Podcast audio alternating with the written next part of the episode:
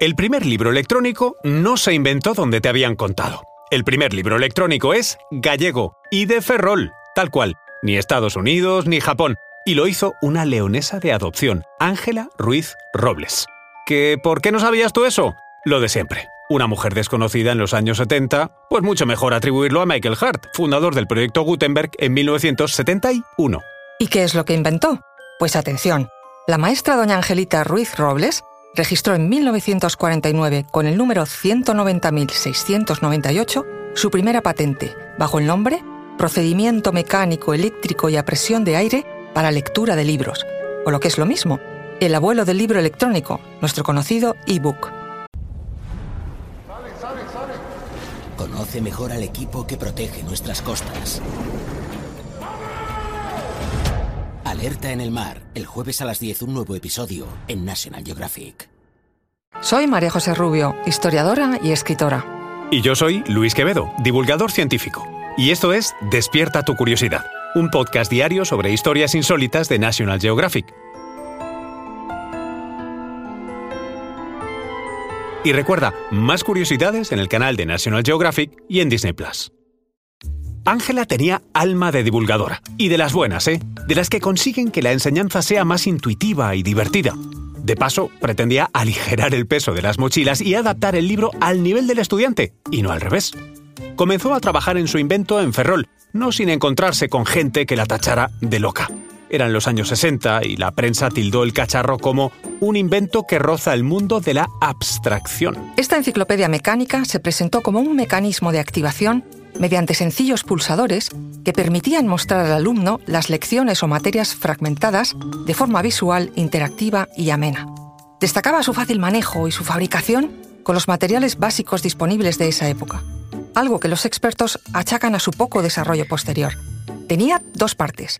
La primera con conocimientos básicos de lectura, escritura, numeración y cálculo.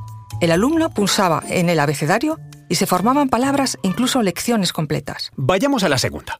Funcionaba con bobinas, una por cada asignatura. Colocándolas sobre una lámina transparente con cristal de aumento y luz, años antes del Kindle, el libro de Ángela ya te permitía estudiar hasta en la oscuridad. Ah, y por supuesto, tenía sonido incorporado a las explicaciones de cada tema. Lo mejor, según decía la inventora, es un libro de facilísimo manejo y peso insignificante. En España su invento no prosperó, a pesar de fabricarse el prototipo en el Parque de Artillería del Ferrol y recibir numerosos premios por su labor inventiva.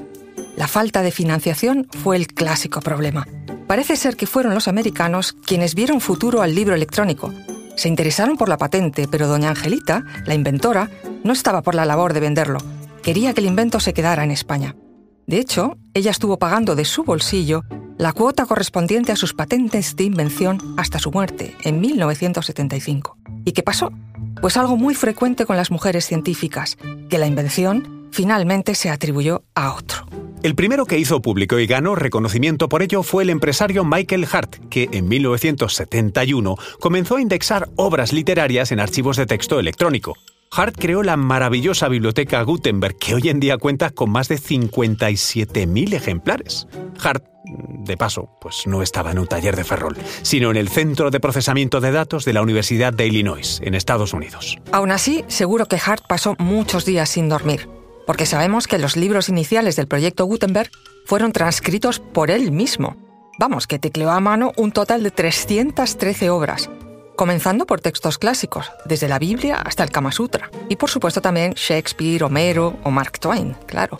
El resto de la historia, hasta los 57.000 libros de hoy, pues ya la conocemos. Lo que no debemos olvidar es el talento de nuestra inventora patria, Ángela Ruiz Robles, que, además de intentar innovar, participó en 12 obras científicas de la época y fue reconocida con la Cruz de Alfonso X el Sabio.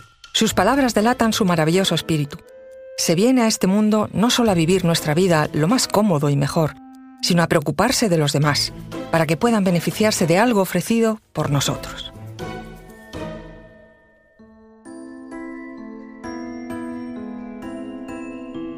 Recuerda que Despierta tu Curiosidad es un podcast diario sobre historias insólitas de National Geographic. Disfruta de más curiosidades en el canal de National Geographic y en Disney Plus. No olvides suscribirte al podcast y darle like si has disfrutado con nuestras historias.